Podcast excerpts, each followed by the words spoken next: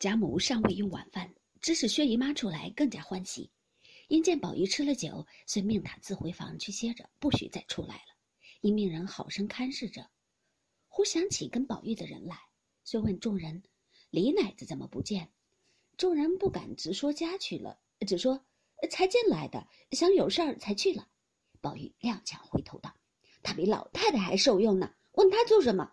没有他，只怕我还多活两日。”一面说，一面来至自己的卧室，只见笔墨在案。晴雯先接出来，笑说道：“好好，耍我研了那些墨，早起高兴，只写了三个字，丢下笔就走了，哄得我们等了一日。快来与我写完这些墨才罢。”宝玉忽然想起早起的事儿来，阴笑道：“我写的那三个字在哪里呢？”晴雯笑道：“这个人可醉了，你头里过那府里去，嘱咐贴在这门斗上，这会子又这么问，我是怕别人贴坏了，我亲自爬高上梯的贴上。”这会子还冻得手僵冷的呢，宝玉听了，笑道：“我忘了你的手冷，我替你握着。”说着，便伸手携了晴雯的手，同扬手看门斗上新书的三个字。一时黛玉来了，宝玉笑道：“好妹妹，你别撒谎，你看这三个字哪个好？”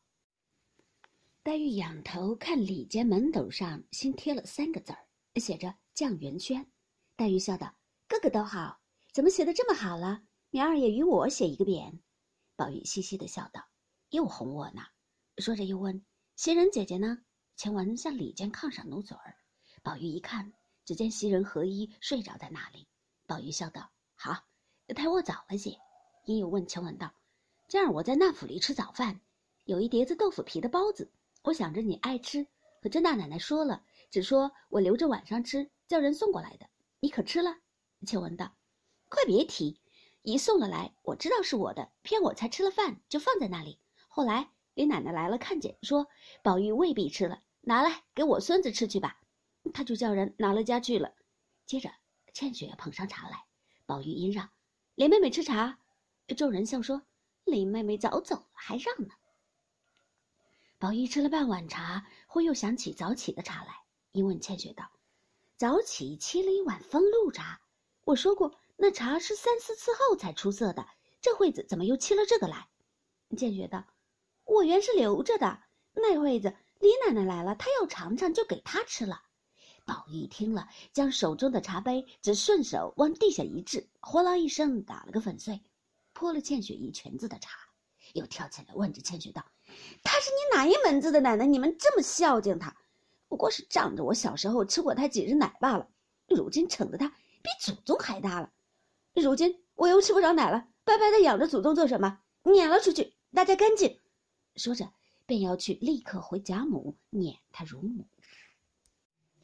原来袭人实未睡着，不过故意装睡，引宝玉来怄他玩耍。先闻得说字、问包子等事，也还可不必起来。后来摔了茶盅，动了气，遂连忙起来解释劝阻。早有贾母遣人来问是怎么了，袭人忙道。我才倒茶来，被雪滑到了，失手砸了盅子。一面又安慰宝玉道：“你立意要撵他也好，我们也都愿意出去，不如趁势连我们一起撵了。我们也好，你也不愁再有好的来服侍你。”宝玉听了这话，方无了言语，被袭人等扶至炕上，脱换了衣服。不知宝玉口内还说些什么，只觉口齿缠绵，眼眉愈加形色，忙服侍他睡下。袭人伸手从他项上摘下那通灵玉来，用自己的手帕包好，塞在褥下。次日待时便冰不着脖子。那宝玉就枕便睡着了。彼时李嬷嬷等已进来了，听见醉了，不敢前来在家触犯，只悄悄的打听睡了，方放心散去。次日醒来，就有人回，那边小荣大爷带了秦相公来拜。宝玉忙接了出去，领了拜见贾母。贾母见秦钟形容标致，举止温柔，堪陪宝玉读书，心中十分欢喜，便留茶留饭，又命人带去见王夫人等。众人因素爱秦氏，今见了秦钟是这般人品，也都欢喜。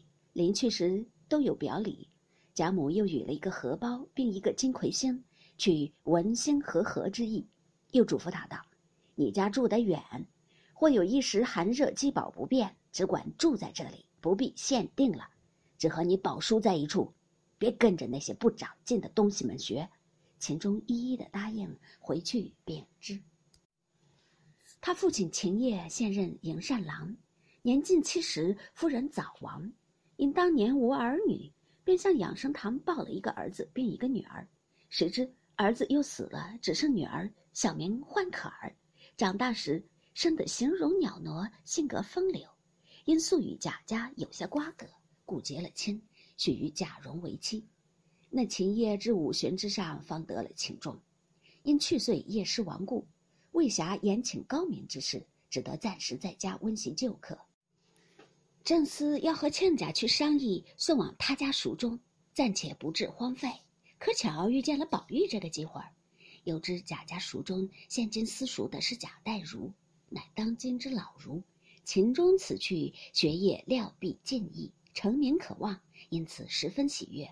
只是换囊羞涩，那贾家上上下下都是一双富贵眼睛，至见礼必须封号，容易拿不出来，又恐误了儿子的终身大事，说不得东拼西凑的，恭恭敬敬封了二十四两至见礼，亲自带了秦钟来代儒家拜见了，然后听宝玉上学之日，好一同入塾，正是早知日后闲争气，岂肯今朝错读书。